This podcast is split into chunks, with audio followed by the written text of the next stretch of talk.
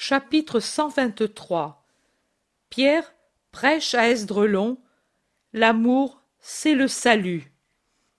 Que faites-vous, amis, près de ce feu? demande Jésus en trouvant ses disciples autour d'un feu bien nourri qui resplendit dans les premières ombres du soir à un carrefour de la plaine d'Esdrelon. Les apôtres sursautent car ils ne l'ont pas vu venir, et ils oublient le feu pour saluer le Maître. On dirait qu'il y a un siècle qu'ils ne l'ont pas vu. Puis ils expliquent. Nous avons arrangé un différend entre deux frères de Jezraël, et ils ont été si contents qu'ils ont voulu nous donner chacun un agneau. Nous avons pensé les cuire pour les donner à ceux de Doras. Miché de Giocana les a égorgés et préparés, et maintenant nous allons les mettre à rôtir. Ta mère, avec Marie et Suzanne, sont allées avertir ceux de Doras de venir à la fin de la soirée, quand l'intendant s'enferme chez lui pour boire. Les femmes se font moins remarquer. Nous, nous avons essayé de les voir en passant comme des voyageurs à travers les champs, mais on a fait peu de choses. Nous avions décidé de nous réunir ce soir, ici, et de dire quelque chose de plus pour l'âme et pour qu'ils se sentent bien aussi en leur corps, comme tu as fait les autres fois. Mais maintenant, il y a toi, et ce sera plus beau. Qui aurait parlé? Pierre dit. Mais un peu tous, ainsi, sans façon. On ne peut pas davantage, d'autant plus que Jean, le zélote et ton frère ne veulent pas parler, et pas même Judas de Simon, et aussi Barthélemy, cherche à ne pas parler. Nous nous sommes même disputés pour cela. Et pourquoi ne veulent-ils pas parler, ces cinq? Jean et Simon, parce qu'ils disent que ce n'est pas bien, que ce soit toujours eux. Ton frère, parce qu'il veut que moi je parle, disant que si je ne commence jamais. Barthélemy, parce que parce qu'il a peur de parler trop en maître et de ne pas savoir convaincre. Tu vois, ce sont des excuses. Et toi, Judas de Simon, pourquoi ne veux-tu pas parler? Mais pour les mêmes raisons que les autres, pour toutes à la fois, car elles sont toutes justes. Beaucoup de raisons, et il y en a une qu'on n'a pas dite. Maintenant c'est moi qui juge, et mon jugement est sans appel. Toi, Simon de Jonas, tu parleras comme dit le Thaddée, et il le dit avec sagesse. Et toi, Judas de Simon, tu parleras aussi. Ainsi, une des multiples raisons, celle que Dieu connaît, et toi aussi, cessera d'exister. Maître, crois-le, il n'y a rien d'autre, cherche à répliquer Judas. Mais Pierre lui coupe la parole en disant Ô Seigneur, moi, parler en ta présence, je ne réussirai pas. J'ai peur de te faire rire. Tu ne veux pas être seul Tu ne veux pas être avec moi Que veux-tu alors? Tu as raison, mais que dois-je dire? Regarde ton frère qui vient avec les agneaux. Aide-le, et pendant qu'il cuise, pense-y. Tout sert à trouver des sujets. Pierre incrédule demande même un agneau sur la flamme Oui. Obéis. Pierre pousse un soupir vraiment pitoyable, mais ne réplique plus. Il va à la rencontre d'André et l'aide à embrocher les animaux dans un bâton à pointer qui fait office de broche, et il se met à surveiller la cuisson avec sur le visage une concentration qui lui donne l'air d'un juge au moment de la sentence. Allons à la rencontre des femmes. Judas de Simon, commande Jésus, et il s'en va vers les champs désolés de Doras. Un bon disciple ne méprise pas ce que le maître ne méprise pas, Judas, dit-il après un moment et sans préambule. Judas répond. Maître, je n'ai pas de mépris, mais comme Barthélemy, je sens que je ne serai pas compris et je préfère me taire. Nathanaël le fait parce qu'il craint de ne pas satisfaire mon désir, c'est-à-dire éclairer et soulager les cœurs. Il fait mal, lui aussi, parce qu'il manque de confiance dans le Seigneur. Mais tu fais beaucoup plus mal, parce que chez toi, ce n'est pas la peur de n'être pas compris, mais dédain de te faire comprendre par de pauvres paysans ignorants en tout, sauf en matière de vertu. En cette matière, ils surpassent vraiment beaucoup d'entre vous. Tu n'as encore rien compris, Judas. L'Évangile est justement la bonne nouvelle apportée aux pauvres, aux malades, aux esclaves, à ceux qui sont désolés. Ensuite, elle sera aussi pour les autres, mais c'est précisément pour que ceux qui subissent les malheurs aient de l'aide et du réconfort qu'elle est donnée. Judas baisse la tête et ne répond pas. D'un bosquet débouchent Marie, Marie de Cléophas et Suzanne. Mère, je te salue. La paix à vous, femme. Mon fils. J'étais allée chez ces gens torturés, mais j'ai eu une bonne nouvelle pour ne pas me faire souffrir outre mesure. Doras s'est débarrassé de ses terres et Giocana les a prises. Ce n'est pas le paradis, mais ce n'est plus l'enfer. L'intendant l'a dit aujourd'hui aux paysans. Lui est déjà parti, emportant sur les chars jusqu'au dernier grain de blé et les laissant tous sans vivre. Et comme le surveillant de Giocana n'a aujourd'hui des vivres que pour les siens, ceux de Doras auraient dû rester sans manger. Cela a été vraiment une providence d'avoir ces agneaux. Suzanne, scandalisée, dit C'est une providence aussi qu'ils n'appartiennent plus à Doras. Nous avons vu leur maison, des porcheries. Marie de Cléophas termine. Ils sont tout heureux, ces pauvres. Moi aussi je suis content. Ils seront toujours mieux qu'auparavant, répond Jésus, qui revient vers les apôtres. Jean d'Andorre le rejoint avec des brocs d'eau qu'il porte avec Hermasté. Ce sont ceux de Giocana qui nous les ont donnés, explique-t-il, après avoir vénéré Jésus. Tous reviennent à l'endroit où rôtissent les deux agneaux au milieu de nuées de fumée grasse. Pierre continue à tourner sa broche et pendant ce temps rumine ses pensées.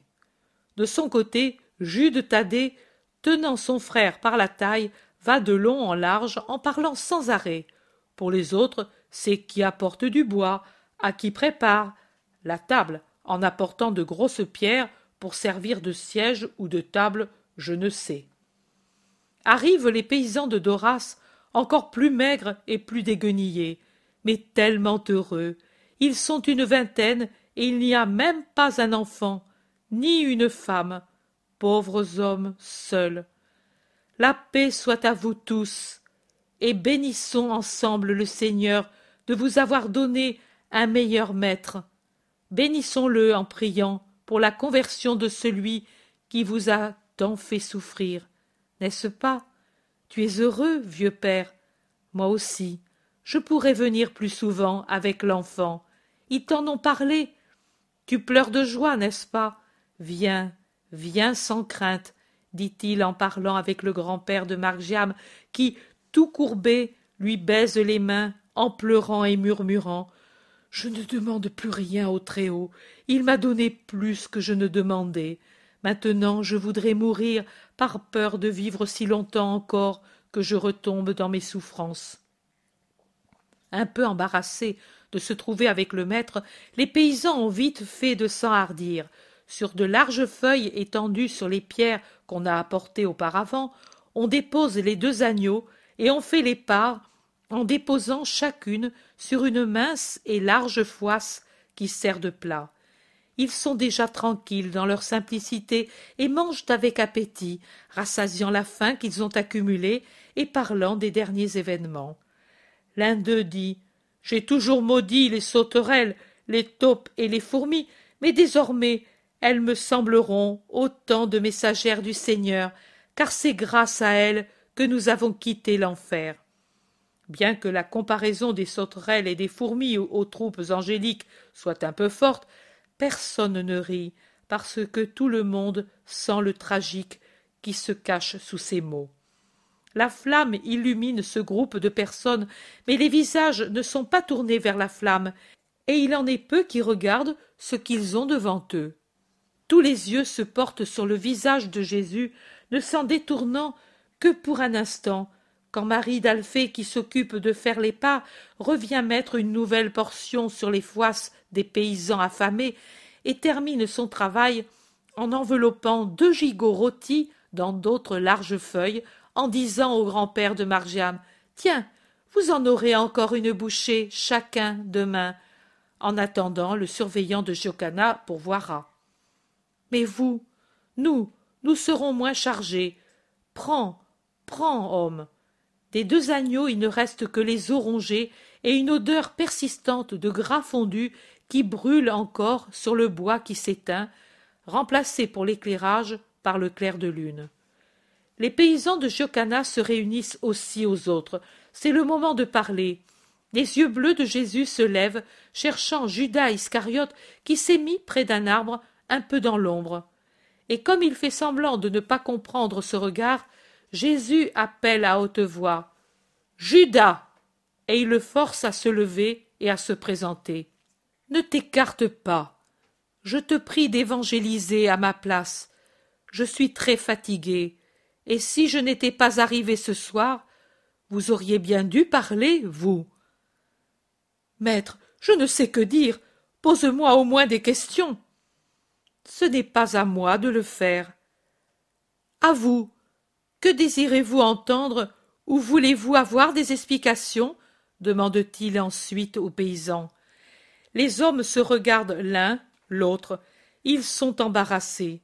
Enfin, un paysan demande nous avons connu la puissance du Seigneur et sa bonté, mais nous savons bien peu de choses de sa doctrine. Peut-être nous pourrons en savoir davantage maintenant que nous sommes avec Giocana, mais nous avons un vif désir de savoir quelles sont les choses indispensables qu'il faut faire pour obtenir le royaume que le Messie promet. Avec ce rien que nous pouvons faire, pourrons-nous l'obtenir? Judas répond il est certain que vous êtes dans des conditions très pénibles.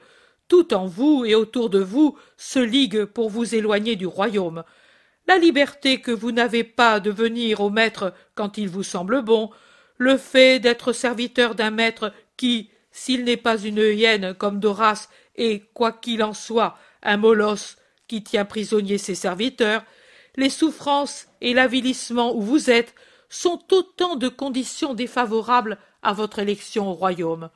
C'est qu'il vous sera difficile de ne pas avoir en vous des ressentiments et des sentiments de rancœur, de critique et de vengeance à l'égard de celui qui vous traite durement. Et le minimum nécessaire, c'est d'aimer Dieu et le prochain. Sans cela, il n'y a pas de salut.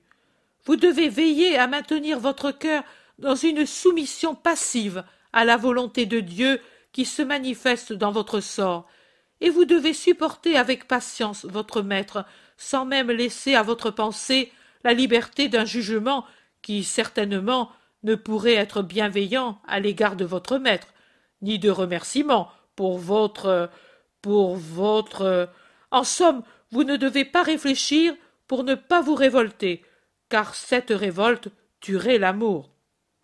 Et celui qui n'a pas l'amour n'a pas le salut, car il contrevient au premier commandement. Moi, cependant, je suis pour ainsi dire certain que vous pourrez vous sauver, car je vois en vous de la bonne volonté, unie à la douceur d'âme qui donne l'espoir que vous saurez tenir loin de vous la haine et l'esprit de vengeance. Du reste, la miséricorde de Dieu est si grande qu'il vous pardonnera ce qui manque encore à votre perfection. Un silence.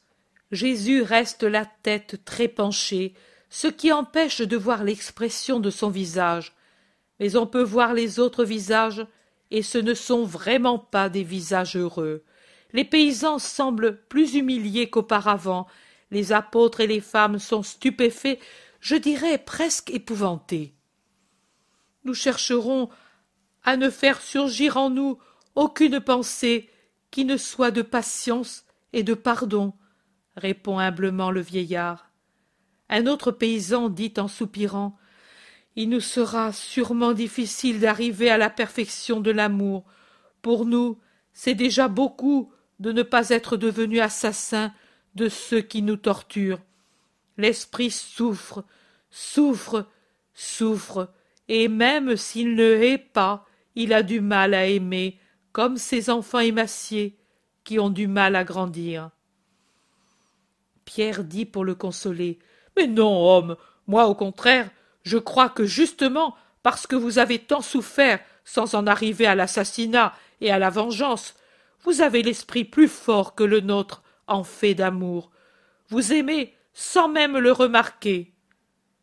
Pierre s'aperçoit qu'il a pris la parole et s'interrompt pour dire Oh, maître, mais tu m'as dit que je devais parler, et même d'illustrer mes dires par l'agneau que je faisais rôtir. J'ai continué de le regarder pour chercher de bonnes paroles à l'intention de nos frères dans leur situation, mais certainement parce que je suis sot, je n'ai rien trouvé qui convienne, et je ne sais comment je me suis trouvé très loin dans des pensées dont je ne sais dire si elles sont extravagantes, et alors elles sont bien de moi, ou saintes, et alors elles sont sûrement venues du ciel.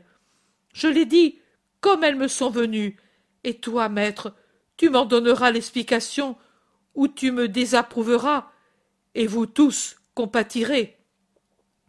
Je regardai donc en premier lieu la flamme, et il m'est venu cette pensée. Voilà. De quoi est faite la flamme? du bois. Mais le bois par lui-même ne s'enflamme pas, et même s'il n'est pas bien sec, il ne s'allume pas du tout, car l'eau l'alourdit et empêche l'amadou de l'enflammer. Le bois, quand il est mort, arrive à pourrir et à se réduire en poussière par l'action des vers, mais par lui-même il ne s'allume pas. Et voilà que, si quelqu'un l'arrange d'une manière convenable et en approche l'amadou et le briquet, et fait surgir l'étincelle et favorise l'allumage en soufflant sur les brindilles pour faire grandir la flamme, car on commence toujours par les branches les plus fines, voilà que la flamme surgit et devient belle et utile, et elle envahit tout, même les grosses bûches. Et je me disais, nous sommes le bois. Par nous-mêmes, nous ne nous allumons pas, mais pourtant, il faut prendre soin de ne pas trop nous laisser imprégner par les lourdes eaux de la chair et du sang pour permettre à l'amadou de nous allumer. Et nous devons désirer d'être brûlés, car si nous restons inertes, nous pouvons être détruits par les intempéries et les vers, c'est-à-dire par l'humanité et le démon, alors que, si nous nous abandonnons au feu de l'amour, il commencera par brûler les brindilles et les détruira. Et pour moi, ces brindilles, c'étaient les imperfections et puis croîtra et attaquera les bûches les plus grosses, c'est-à-dire les passions les plus fortes. Et nous, le bois, chose matérielle, dure, opaque, grossière aussi, nous deviendrons cette chose belle, immatérielle, agile qu'est la flamme. Et tout cela parce que nous nous serons prêtés à l'amour qui est le briquet et l'amadou, qui, de notre être misérable d'homme pécheur, font l'ange du temps futur, le citoyen du royaume des cieux. Cela a été ma première pensée. Jésus a levé un peu la tête et reste à écouter, les yeux fermés, avec une ombre de sourire sur les lèvres. Les autres regardent Pierre, encore étonné, mais ne sont plus effrayés. Lui continue tranquillement. Une autre pensée m'est venue en regardant les animaux qui cuisaient. Ne dites pas que mes pensées sont puériles. Le maître m'a dit de les chercher dans ce que je voyais, et j'ai obéi. Je regardais donc les animaux, et je me disais Voilà, ce sont deux êtres innocents et doux. Notre écriture est pleine de douces allusions à l'agneau, à la fois pour rappeler celui qui est le Messie promis et sauveur, depuis le moment où il fut représenté par l'agneau mosaïque, et pour dire que Dieu aura pitié de nous. C'est ce que disent les prophètes. Il vient rassembler ses brebis, secourir ceux qui sont blessés, porter ceux qui ont un membre fracturé. Quelle bonté. Je me disais, comme il ne faut pas avoir peur d'un Dieu qui nous promet tant de pitié pour nous misérables. Mais me disais-je encore, il faut être doux, doux au moins, puisque nous ne sommes pas innocents. Doux et désireux d'être consumé par l'amour, car même l'agneau le plus doux et le plus pur, que devient-il une fois tué, si la flamme ne le cuit pas Une charogne putride, alors que si le feu l'enveloppe, il devient une nourriture saine et bénie. Et je concluais, en somme, tout le bien est fait par l'amour. Il nous dépouille des lourdeurs de l'humanité, nous rend brillants et utiles, nous rend bons pour les frères et agréables à Dieu. Il sublime nos bonnes qualités naturelles en les portant à une hauteur où elles prennent le nom de vertus surnaturelles. Et qui est vertueux et saint, qui est saint possède le ciel. Car ce qui ouvre les chemins de la perfection, ce n'est pas la science et ce n'est pas la peur, mais c'est l'amour. Lui, beaucoup plus que la crainte du châtiment, nous tient éloignés du mal par le désir de ne pas contrister le Seigneur. Il nous donne de la compassion pour nos frères et de l'amour parce qu'ils viennent de Dieu. L'amour est donc le salut et la sanctification de l'homme. Voilà ce que je pensais en regardant mon rôti et en obéissant à mon Jésus, et pardonnez-moi s'il n'y a que ces seules pensées, mais à moi elles m'ont fait du bien. Je vous les donne dans l'espoir qu'elles vous fassent du bien, à vous aussi. Jésus ouvre les yeux. Il est radieux. Il allonge le bras et pose sa main sur l'épaule de Pierre. En vérité, tu as trouvé les paroles qu'il fallait. L'obéissance et l'amour te les ont fait trouver. L'humilité et le désir de donner des consolations aux frères feront d'elles tant d'étoiles dans la nuit de leur ciel. Que Dieu te bénisse, Simon de Jonas. Que Dieu te bénisse, toi, mon maître. Et toi, tu ne parles pas? Demain, ils vont entrer dans leur nouvelle dépendance. Je bénirai leur entrée par mes paroles. Maintenant, allez en paix, et que Dieu soit avec vous. Chapitre 124 Jésus aux paysans de Giocana. L'amour est obéissance. Ce n'est pas encore tout à fait l'aurore. Jésus est debout au milieu du verger dévasté de Doras. Des lignes d'arbres morts ou mourants dont beaucoup ont été déjà abattus et arrachés. Autour de lui, les paysans de Doras et de Giocana et les apôtres, en partie debout, en partie assis sur des troncs renversés. Jésus commence à parler. Une nouvelle journée et un nouveau départ. Et ce n'est pas moi seul qui pars, mais vous aussi vous partez, moralement, sinon matériellement, en passant sous un autre maître. Vous serez donc unis à d'autres paysans bons et pieux, et vous formerez une seule famille, où vous pourrez parler de Dieu et de son Verbe sans user de subterfuge pour le faire. Soutenez-vous les uns les autres dans la foi. Aidez-vous réciproquement. Soyez indulgents pour les défauts des autres. Soyez les uns les autres une cause d'édification. C'est cela l'amour, et bien que de façon différente, vous avez entendu hier soir des apôtres que le salut est dans l'amour. Simon Pierre, par sa parole simple et bonne, vous a fait remarquer comment l'amour change la lourde nature en une nature surnaturelle, comment un individu qui sans l'amour peut devenir corrompu et corrupteur comme un animal abattu qu'on n'a pas cuit, ou du moins être inutile comme le bois qui pourrit dans l'eau sans être bon pour faire du feu. Comment l'amour peut faire de cet individu un homme qui vit déjà dans l'atmosphère de Dieu et par conséquent un être qui échappe à la corruption et devient utile à son prochain. Parce que, croyez-le, fils, la grande force de l'univers, c'est l'amour. Je ne me lasserai jamais de le dire. Tous les malheurs de la terre viennent du manque d'amour, en commençant par la mort et par les maladies qui sont nées du refus d'amour d'Adam et Ève au Seigneur Très-Haut. Car l'amour est obéissance. Celui qui n'obéit pas est un révolté. Celui qui est un révolté n'aime pas celui contre lequel il se révolte, mais aussi les autres malheurs généraux ou particuliers, comme les guerres ou les ruines dans une ou deux familles dans leur rivalité, d'où viennent-ils? De l'égoïsme qui est manque d'amour, et avec les ruines des familles viennent aussi les ruines matérielles par un châtiment de Dieu, car Dieu, tôt ou tard, frappe toujours celui qui vit sans amour.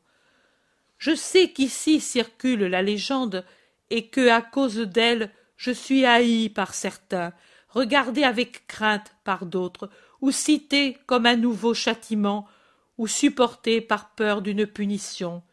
Je sais qu'ici circule la légende que c'est mon regard qui a apporté la malédiction sur ces champs. Ce n'est pas mon regard, mais la punition de l'égoïsme d'un homme injuste et cruel. Si mon regard devait brûler les terres de tous ceux qui me haïssent, en vérité, combien peu de verdure il resterait en Palestine. Je ne me venge jamais des offenses qui me sont faites à moi-même, mais je remets au Père ceux qui, avec entêtement, restent dans leur péché d'égoïsme à l'égard du prochain et se moquent de manière sacrilège du commandement, et qui, plus ils entendent de paroles qui cherchent à les persuader et des paroles capables de les gagner à l'amour, plus ils deviennent cruels. Je suis toujours prêt à lever la main pour dire à celui qui se repent Je t'absous, va en paix. Mais je n'offense pas l'amour en consentant à des duretés qui ne veulent pas changer. Cela, ayez-le toujours présent à votre esprit pour voir les choses dans une lumière conforme à la justice, et pour démentir les légendes qui, causées par la vénération ou par une crainte coléreuse, sont toujours différentes de la vérité. Vous passez sous un autre maître, mais vous ne quittez pas ces terres. Dans l'état où elles sont, il semble que ce soit une folie de s'en occuper. Et pourtant, je vous dis, faites en elles votre devoir. Vous l'avez fait jusqu'à présent par peur de punitions inhumaines. Faites-le encore maintenant, tout en sachant que vous ne serez pas traité comme vous l'avez été. Et même, je vous dis, plus on vous traitera avec humanité, et plus il faut travailler avec un joyeux zèle pour rendre par le travail humanité à qui vous donne humanité. Les maîtres, il est vrai, ont le devoir d'être humains envers ceux qui sont sous leur dépendance, se souvenant que nous venons tous d'une même souche, et qu'en vérité tous les hommes naissent nus de la même manière et deviennent après la mort de la pourriture de la même manière, aussi bien les pauvres que les riches, et que les richesses ne viennent pas du travail de ceux qui les possèdent, mais de ceux qui les ont accumulés, honnêtement ou malhonnêtement, et qu'il ne faut pas s'en glorifier et opprimer à cause d'elles, mais en faire une chose bonne, même pour les autres, en s'en servant avec amour, discrétion et justice, pour être regardés sans sévérité par le vrai maître qui est Dieu, car on n'achète pas Dieu et on ne le séduit pas avec des joyaux et des talents d'or. Mais on se le fait ami grâce à nos bonnes actions, car si cela est vrai, il est vrai d'autre part que les serviteurs ont le devoir d'être bons avec leur maître. Faites avec simplicité et bonne volonté la volonté de Dieu qui vous veut dans cette humble condition? Vous connaissez la parabole du mauvais riche. Vous voyez qu'au ciel, ce n'est pas l'or, mais la vertu qui est récompensée. Les vertus et la soumission à la volonté de Dieu rendent Dieu ami de l'homme. Je sais qu'il est très difficile d'être capable de voir Dieu à travers les œuvres des hommes. Dans la prospérité, c'est facile. Dans une situation mauvaise, c'est difficile, parce qu'elle peut amener l'esprit à penser que Dieu n'est pas bon.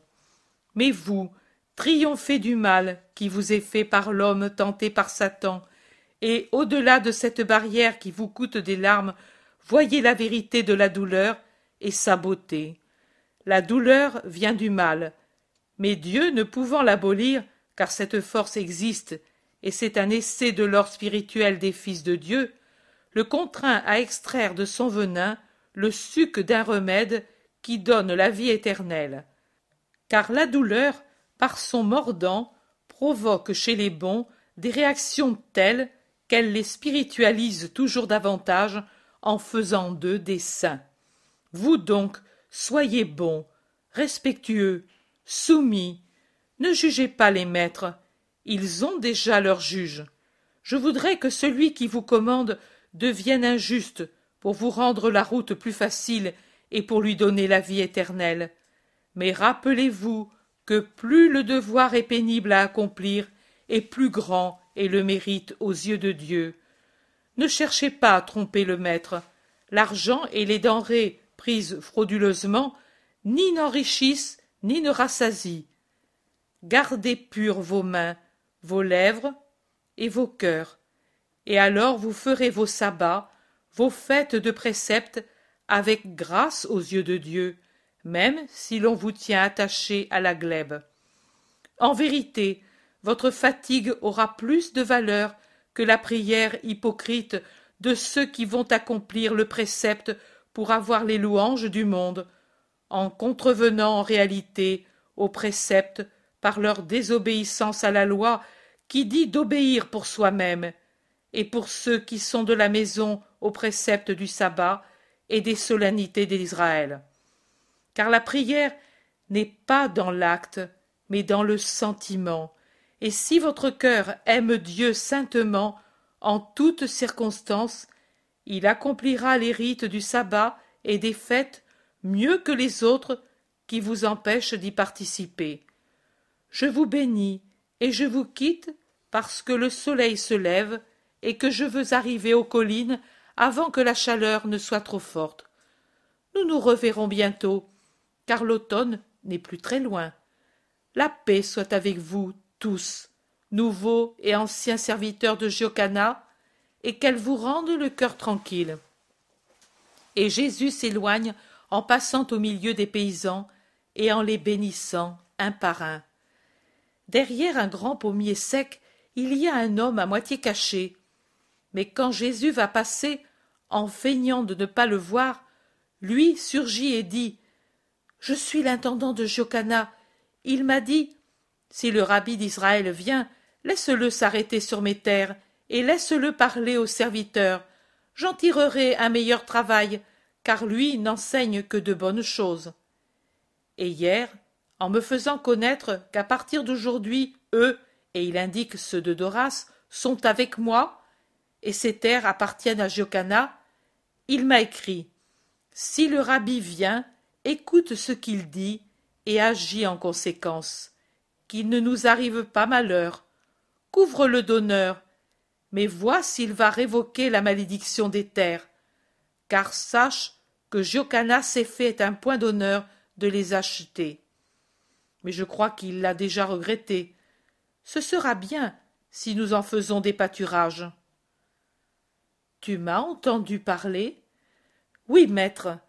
Alors vous saurez comment vous comporter, toi et ton maître, pour avoir les bénédictions de Dieu. Rapporte cela à ton maître, et pour ton compte, modère aussi ses ordres, toi qui vois pratiquement ce qu'est la fatigue de l'homme des champs et qui est bien vu du maître. Il vaut mieux pourtant perdre sa bienveillance et ta place que de perdre ton âme. Adieu. Mais je dois te faire honneur. Je ne suis pas une idole. Je n'ai pas besoin d'honneur intéressé, pour donner des grâces. Honore-moi par ton esprit, en mettant en pratique ce que tu as entendu. Et tu auras servi Dieu et le Maître en même temps.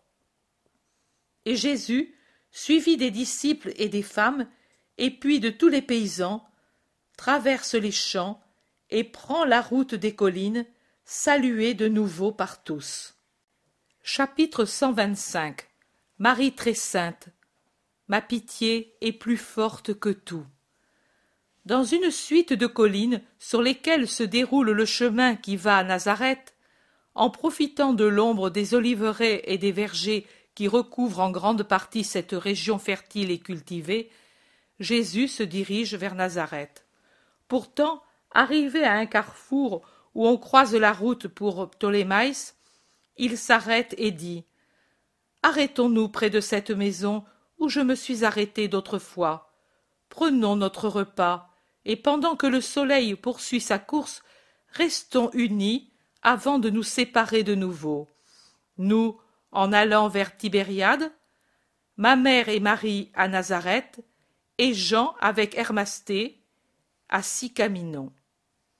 Il se dirige à travers une oliveraie vers une maison de paysans large et basse, ornée de l'inévitable figuier et enguirlandée par les festons d'une vigne qui monte le long du petit escalier pour étendre ensuite ses branches sur la terrasse. La paix soit avec vous. Me voici de nouveau. Viens, maître, ta présence est toujours bienvenue. Que Dieu te rende la paix, à toi et aux tiens, répond un homme âgé qui traversait la cour avec une brassée de branchages. Et puis il appelle Sarah, Sarah, c'est le maître avec ses disciples. Ajoute de la farine à ton pain. Il sort d'une pièce une femme toute blanche de farine qu'elle tamisait, car elle a encore à la main le tamis avec les repasses à l'intérieur, et elle s'agenouille en souriant devant Jésus. Paix à toi, femme, je t'ai amené la mère comme je l'avais promis. La voici. Et elle, c'est sa belle-sœur, mère de Jacques et de Jude. Où sont Dina et Philippe? La femme, après avoir salué les deux maris, répond Dina a eu hier sa troisième petite fille. Nous sommes un peu tristes, car elle ne nous a pas été donné d'avoir un petit-fils, mais contents tout de même. N'est-ce pas, Mattathias lui répond. Oui, parce que c'est une belle petite fille, et c'est toujours notre sang. Nous allons te la faire voir. Philippe est allé reprendre Anna et Noémie chez ses parents, mais il sera bientôt de retour. La femme retourne à son pain, pendant que l'homme, après avoir mis les branches dans le four, s'occupe de ses hôtes en leur donnant des sièges et du lait frais tiré pour ceux qui en veulent, des fruits et des olives pour ceux qui les préfèrent. Le rez-de-chaussée est frais et ombragé, large comme il est, ouvert sur le devant et l'arrière de la maison, avec les deux portes ombragées, l'une par un figuier puissant, l'autre par une grande haie de fleurs étoilées, sorte de tournesol pour la forme, mais moins grand qu'eux pour les corolles. Une grande clarté, couleur d'émeraude, entre ainsi dans la grande pièce, soulageant les yeux fatigués par une lumière solaire excessive. Il y a des bancs et des tables dans la grande pièce qui est peut-être celle où les femmes filent et tissent et où les hommes réparent les outils agricoles ou bien abritent les provisions de farine et de fruits, comme le font penser des soliveaux hérissés de crochets et des tablettes disposées sur des consoles, en plus des longues caisses de bois le long des murs. Des étoupes floconneuses de lin ou de chanvre semblent des tresses défaites le long du mur blanchi à la chaux, et un tissu rouge feu, étendu sur un métier resté découvert, semble égayer toute l'ambiance par sa couleur pompeuse et riante. La maîtresse de maison revient, après en avoir fini de faire son pain, et demande aux hôtes s'ils veulent voir la nouveau-née. Jésus répond Certainement, je vais la bénir. Marie, de son côté, se lève et dit Je vais saluer la mère. Toutes les femmes sortent. On est bien ici, dit Barthélemy, qui visiblement est très fatigué. Oui, il y a l'ombre et le silence. Nous allons finir par nous endormir, confirme Pierre, déjà à demi assoupi. D'ici trois jours, nous serons pour longtemps dans nos maisons. Vous vous reposerez, car vous irez évangéliser dans les environs immédiats de Capharnaüm, dit Jésus. Et toi? Moi, je resterai à Capharnaüm presque toujours, avec des séjours à Bethsaïda, et j'évangéliserai ceux qui me rejoignent là. Puis, au début de la lune de Tisri, nous reprendrons nos voyages. Le soir, cependant, je continuerai à vous perfectionner. Jésus se tait Voyant que le sommeil rend ses paroles inutiles, il sourit en secouant la tête, en regardant le groupe de personnes que la fatigue a épuisées, et qui, dans des poses plus ou moins commodes, se laissent aller au sommeil. Le silence de la maison et de la campagne ensoleillée est complet. On dirait un lieu enchanté. Jésus se met sur le seuil de la porte, près de la haie fleurie, et il regarde à travers les branches les douces collines de Galilée rendues toutes grises par les oliviers immobiles. Un léger bruit de pas, qu'accompagne la plainte incertaine du nouveau-né, résonne au-dessus de sa tête. Jésus lève son visage en souriant à sa mère qui descend, portant dans ses bras un petit paquet tout blanc d'où émergent trois petites choses rouges, une petite tête et deux petits poings qui s'agitent. Regarde, Jésus, quel bel enfant. Elle te ressemble un peu, quand tu avais un jour tu étais blond comme cela au point de paraître sans cheveux s'il ne s'était dès ce moment soulevé en légère boucle comme un flocon de nuage et tu étais ainsi comme une rose pour le teint. Et regarde regarde maintenant qu'elle ouvre ses petits yeux dans cette ombre et qu'elle cherche le sein. Elle a tes yeux bleu foncé oh chérie mais moi je n'ai pas le lait. Petite, petite rose, ma petite tourterelle. Et la Madone berce la petite qui apaise son vagissement en un vrai gargouillis de petite tourterelle et s'endort. Maman, c'est ainsi que tu faisais avec moi? demande Jésus qui regarde sa mère bercer la petite en appuyant sa joue sur la petite tête blonde.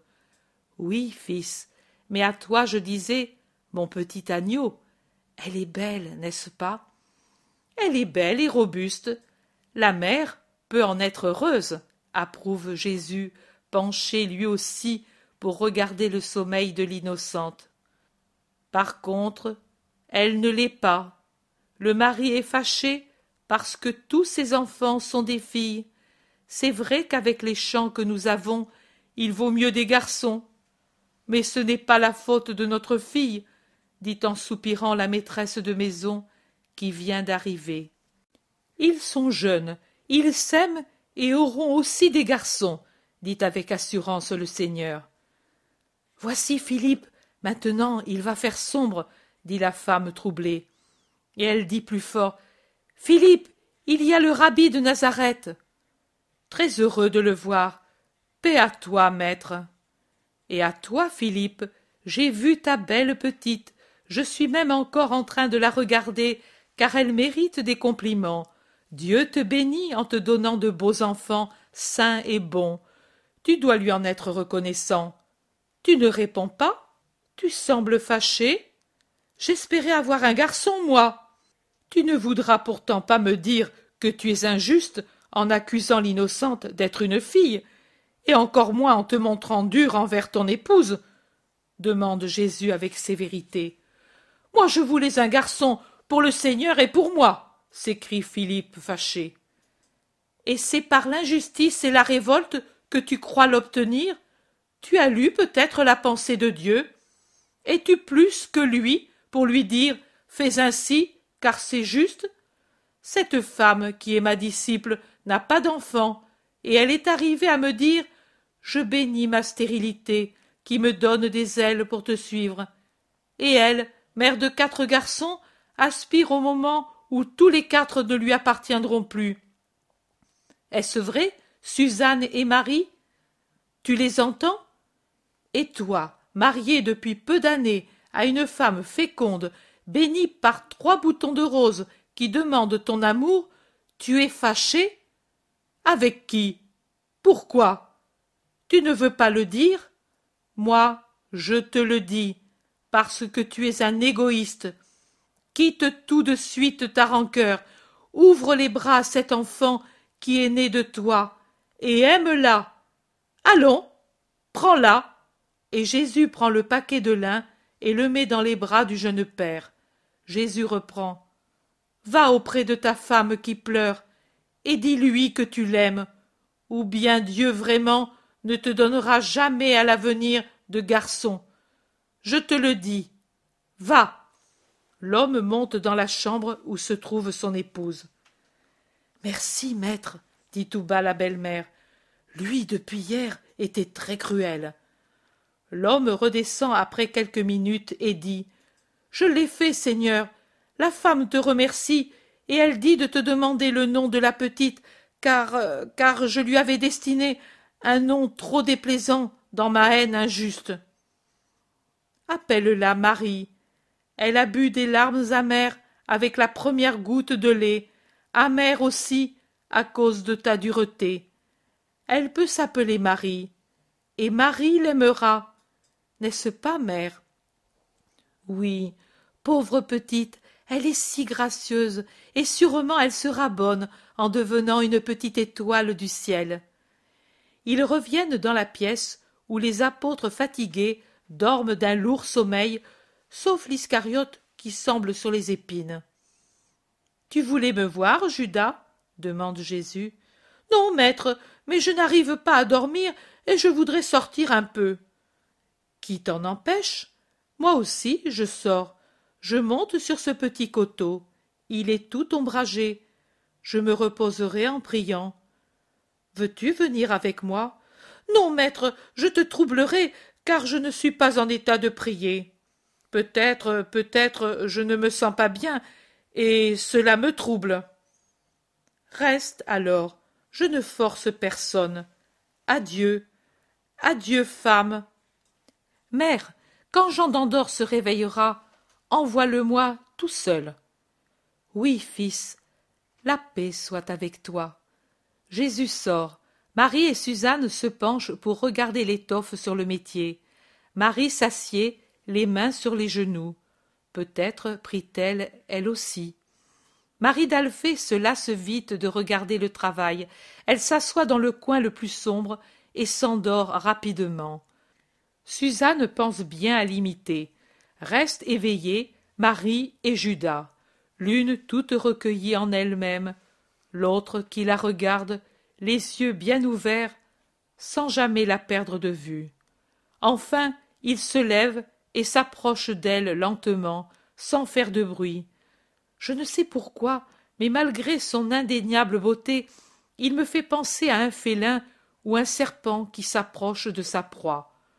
Peut-être est-ce l'antipathie que j'ai pour lui qui me fait voir sournois et cruel même son pas. Il appelle à voix basse. Marie. Que veux-tu de moi, Judas? demande doucement Marie, et elle le regarde de son œil très doux. Je voudrais te parler. Parle. Je t'écoute. Pas ici. Je ne voudrais pas qu'on m'entende. Ne pourrais-tu pas sortir un peu, là, dehors? Là aussi il y a de l'ombre. Allons-y donc. Mais tu vois, tout le monde dort. Tu pouvais parler aussi ici, dit la Vierge. Pourtant, elle se lève et sort la première en s'appuyant à la haute haie fleurie. Que veux-tu de moi, Judas demande-t-elle de nouveau en fixant d'un regard pénétrant l'apôtre qui se trouble un peu et semble avoir du mal à trouver les mots. Tu te sens mal? Ou bien tu as fait du mal et tu ne sais comment le dire? Ou encore tu te sens sur le point de mal agir et il t'est pénible d'avouer que tu es tenté? Parle, fils. Comme j'ai soigné ta chair, je soignerai ton âme. Dis-moi ce qui te trouble, et si je peux, je te rendrai la sérénité. Si je ne pourrais toute seule, je le dirai à Jésus. Même si tu avais beaucoup péché, lui te pardonnera si je lui demande pardon pour toi. Vraiment, Jésus aussi te pardonnerait tout de suite. Mais peut-être à lui le Maître tu as honte de t'adresser. Je suis une mère. Tu n'as pas honte de t'adresser à moi. Oui, je n'éprouve pas de honte, parce que tu es mère et tellement bonne. Tu es vraiment la paix parmi nous. Moi, moi, je me sens très troublée. J'ai un très mauvais caractère, Marie. Je ne sais ce que j'ai dans le sang et dans le cœur. De temps en temps, je ne sais plus leur commander. Et alors, je ferai les choses les plus étranges et les plus mauvaises. Même avec Jésus tout près, tu ne réussis plus à résister à celui qui te tente Même alors, et j'en souffre, crois-le, mais c'est ainsi, je suis un malheureux. Je prierai pour toi, Judas. Cela ne suffit pas. Je ferai prier sans dire pour qui est la prière que je demande au juste. Ce n'est pas suffisant. Je ferai prier les enfants. Il y en a tant qui viennent chez moi, dans mon jardin, comme des oiseaux qui cherchent du grain. Et le grain, ce sont les caresses et les paroles que je leur donne. Je parle de Dieu, et eux, innocents, préfèrent cela aux jeux et aux histoires. La prière des enfants est agréable au Seigneur. Jamais autant que la tienne, mais cela ne suffit pas encore. Je dirai à Jésus de prier le Père pour toi. Cela ne suffit pas encore. Mais il n'y a rien de plus que cela. La prière de Jésus triomphe même des démons. Oui, mais Jésus ne prierait pas toujours, et j'en reviendrai à être moi. Jésus ne cesse de le dire. Il s'en ira un jour. Je dois penser au moment où je serai sans lui. Jésus, maintenant, veut nous envoyer évangéliser. J'ai peur de m'en aller avec cet ennemi qui est le mien, que je suis moi-même, pour répandre la parole de Dieu. Je voudrais être formé pour cette heure. Mais mon fils, si Jésus lui-même ne réussit pas, qui veux-tu qui le puisse? Toi, mère, permets-moi de rester un peu de temps avec toi. Les païens et les courtisanes y sont restés. Je peux y rester moi aussi. Si tu ne veux pas que je reste pendant la nuit là où tu vis, j'irai dormir chez Alphée et chez Marie de Cléophas, mais la journée je la passerai avec toi et avec les enfants. Les autres fois, j'ai cherché à agir par moi-même, et cela a été pire. Si je vais à Jérusalem, j'ai trop d'amis mauvais, et dans les conditions où je me trouve, quand cela me prend, je deviens leur jouet. Si je vais dans une autre ville, c'est la même chose. La tentation de la route m'enflamme en même temps que celle que j'ai déjà. Si je vais à Kériote, près de ma mère, l'orgueil me rend esclave. Si je vais dans la solitude, le silence me déchire par les voix de Satan. Mais chez toi, oh, chez toi, je sens que ce sera différent. Permets-moi de venir. Dis à Jésus qu'il me l'accorde. Veux-tu que je me perde? As-tu peur de moi? Tu me regardes avec le regard d'une gazelle blessée qui n'a plus la force de fuir devant ceux qui l'assaillent. Mais je ne t'offenserai pas. J'ai une mère, moi aussi, et je t'aime plus que ma mère. Aie pitié d'un pécheur, Marie. Regarde, je pleure à tes pieds. Si tu me repousses, ce peut être ma mort spirituelle. Et Judas pleure réellement aux pieds de Marie, qui le regarde d'un regard de pitié et d'angoisse mêlée de peur. Elle est très pâle. Mais pourtant, elle fait un pas en avant, car elle s'était presque enfoncée dans la haie pour fuir Judas, qui s'approchait trop. Et elle met la main sur les cheveux bruns de l'Iscariote. Tais-toi, qu'on ne t'entende pas. Je parlerai à Jésus, et si lui le veut, tu viendras dans ma maison. Je ne me soucie pas du jugement du monde. Il ne blesse pas mon âme, et ce serait seulement d'être coupable, moi, envers Dieu, que j'aurais horreur. La calomnie me laisse indifférente, mais je ne serai pas calomniée, parce que Nazareth sait que sa fille n'est pas un scandale pour sa ville. Et puis, advienne que pourra, je tiens à ce que tu te sauves en ton esprit. Je vais trouver Jésus. Reste en paix. Elle s'enveloppe dans son voile blanc comme son vêtement, et s'en va rapidement par le sentier qui mène à un petit coteau couvert d'oliviers. Elle cherche son Jésus et le trouve absorbé dans une méditation profonde. Fils, c'est moi. Écoute-moi. Oh, maman, tu viens prier avec moi. Quelle joie, quel soulagement tu me donnes. Quoi, mon fils, tu es fatigué en ton esprit, triste? Dis-le à ta mère. Fatigué, tu l'as dit, et affligé, non pas tant par la fatigue et les misères que je vois dans les cœurs, que de voir que ne changent pas ceux qui sont mes amis. Mais je ne veux pas être injuste envers eux. Un seul me fatigue, et c'est Judas de Simon. Fils, je venais t'en parler. Il a fait du mal? Il t'a causé de la douleur? Non, mais il m'a fait la peine que j'aurais en voyant quelqu'un très infecté. Pauvre fils, comme son esprit est malade. Et tu en as pitié? Tu n'en as plus peur? Autrefois tu en avais peur. Mon fils, ma pitié est encore plus grande que ma peur, et je voudrais t'aider, toi et lui, à sauver son esprit. Tu peux tout, et tu n'as pas besoin de moi. Mais tu dis que tous doivent coopérer avec le Christ au. Et ce Fils a tellement besoin de rédemption. Que dois-je faire de plus que ce que je fais pour lui? Tu ne peux pas faire plus, mais tu pourrais me laisser faire. Il m'a prié de lui permettre de rester dans notre maison, car il lui semble que là il pourra se délivrer de son monstre. Tu secoues la tête? Tu ne veux pas? Je le lui dirai. Non, maman, ce n'est pas que je ne veuille pas. Je secoue la tête parce que je sais que c'est inutile. Judas est comme quelqu'un qui se noie et qui, bien qu'il sente qu'il se noie, repousse par orgueil la corde qu'on lui envoie pour le ramener à la rive. Parfois, pris par la terreur de se noyer, il cherche et appelle à l'aide. Il s'y cramponne, et puis, Repris par l'orgueil, il lâche la corde, la repousse, veut se tirer d'affaire tout seul, et il s'enfonce toujours plus dans l'eau fangeuse qui l'engloutit. Mais pour qu'on ne dise pas que j'ai laissé un remède sans l'essayer, qu'on fasse encore cet essai. Pauvre maman, oui, pauvre maman qui te soumet, pour l'amour d'une âme, à la souffrance d'avoir tout près quelqu'un qui te fait peur. Non, Jésus, ne dis pas cela. Je suis une pauvre femme, car je suis encore sujette aux antipathies. Reproche-le-moi, je le mérite. Je ne devrais avoir de répulsion pour personne, par amour pour toi.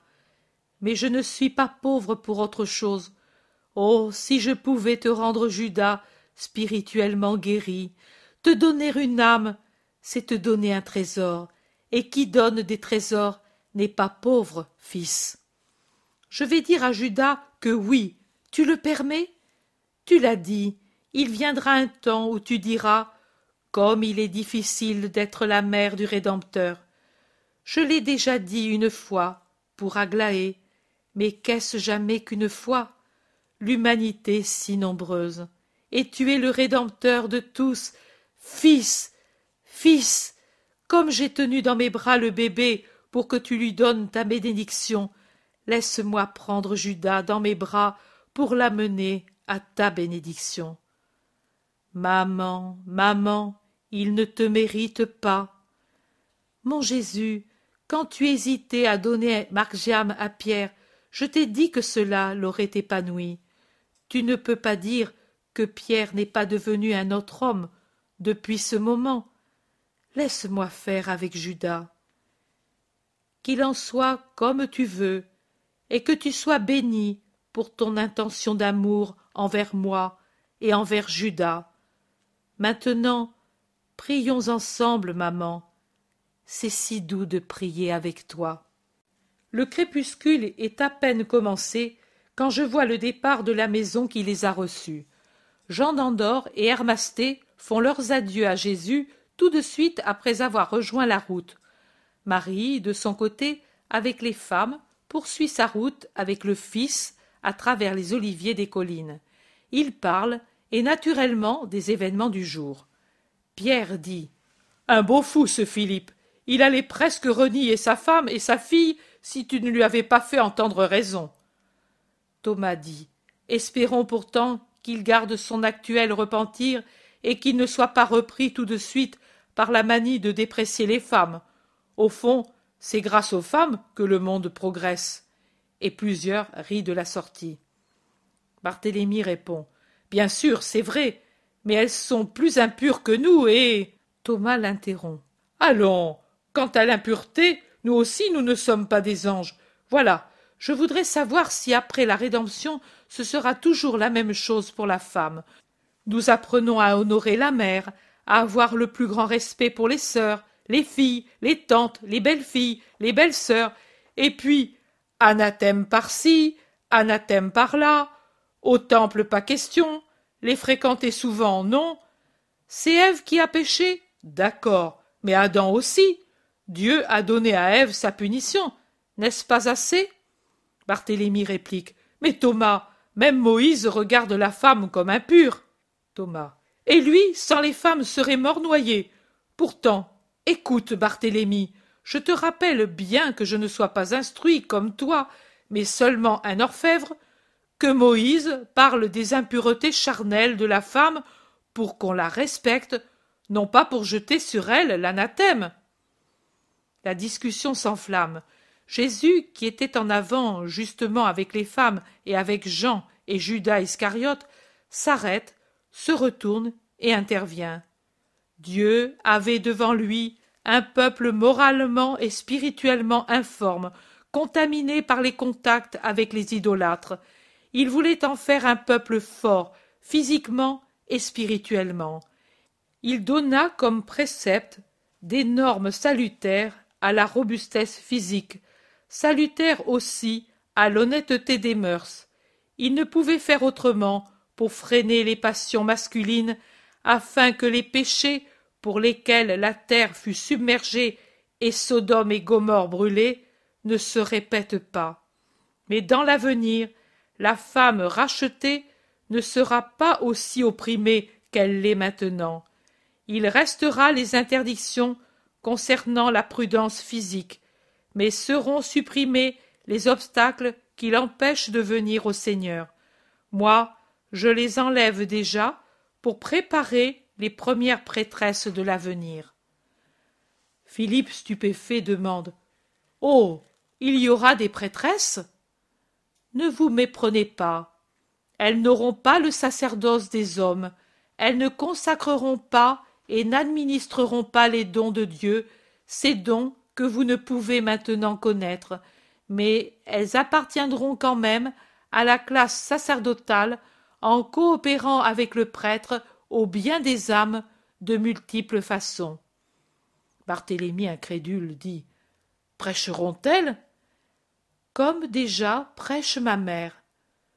Feront-elles des pèlerinages apostoliques? demande Matthieu. Oui, en portant au loin la foi, et je dois le dire avec encore plus d'héroïsme que les hommes. Judas demande en riant Feront-elles des miracles? Quelques-unes feront aussi des miracles, mais ne vous basez pas sur le miracle comme sur la chose essentielle. Elles, les femmes saintes, feront aussi beaucoup de miracles de conversion par la prière. Hum, les femmes priaient au point de faire des miracles, bougonne Nathanaël. Ne sois pas borné comme un scribe, Barthélemy. Selon toi, qu'est-ce que c'est que la prière? S'adresser à Dieu avec les formules que nous savons. Cela, et davantage encore. La prière, c'est la conversation du cœur avec Dieu, et elle devrait être l'état habituel de l'homme. La femme, à cause de sa vie plus retirée que la nôtre, et par ses facultés affectives plus fortes que les nôtres, est portée plus que nous à cette conversation avec Dieu.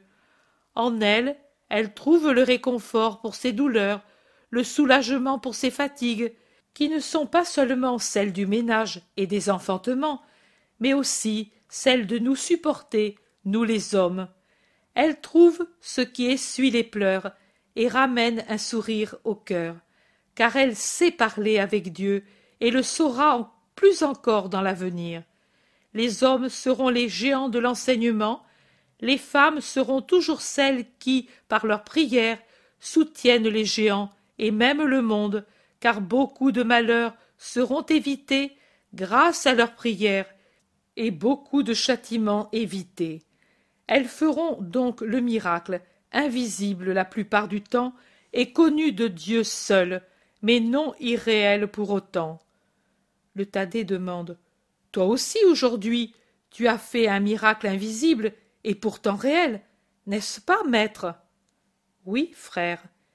Il était préférable de le faire visible, observe Philippe.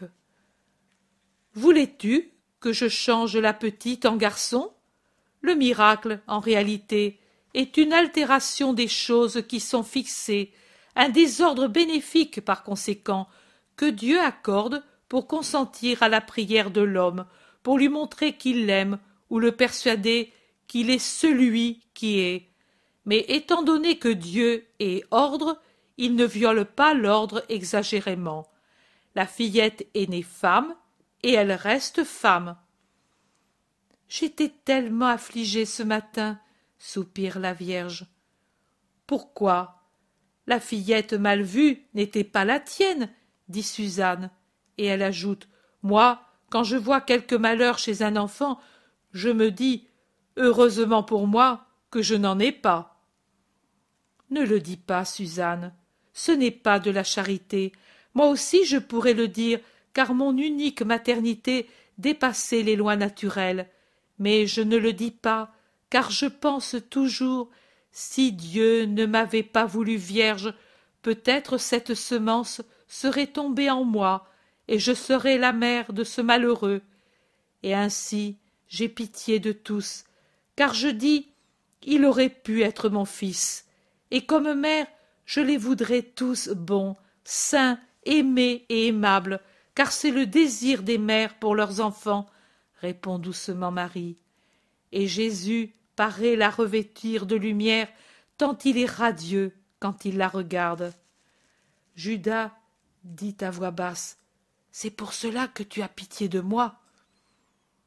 De tous, même s'il s'agissait de l'assassin de mon fils, car je pense qu'il aurait le plus besoin de pardon et d'amour car tout le monde le haïrait certainement. Pierre dit Femme, tu devrais te donner beaucoup de mal à le défendre pour lui donner le temps de se convertir. Moi, je commencerai par m'en débarrasser tout de suite. Nous voici au lieu où nous nous séparons, mère. Dieu soit avec toi, et avec toi, Marie, et aussi avec toi, Judas.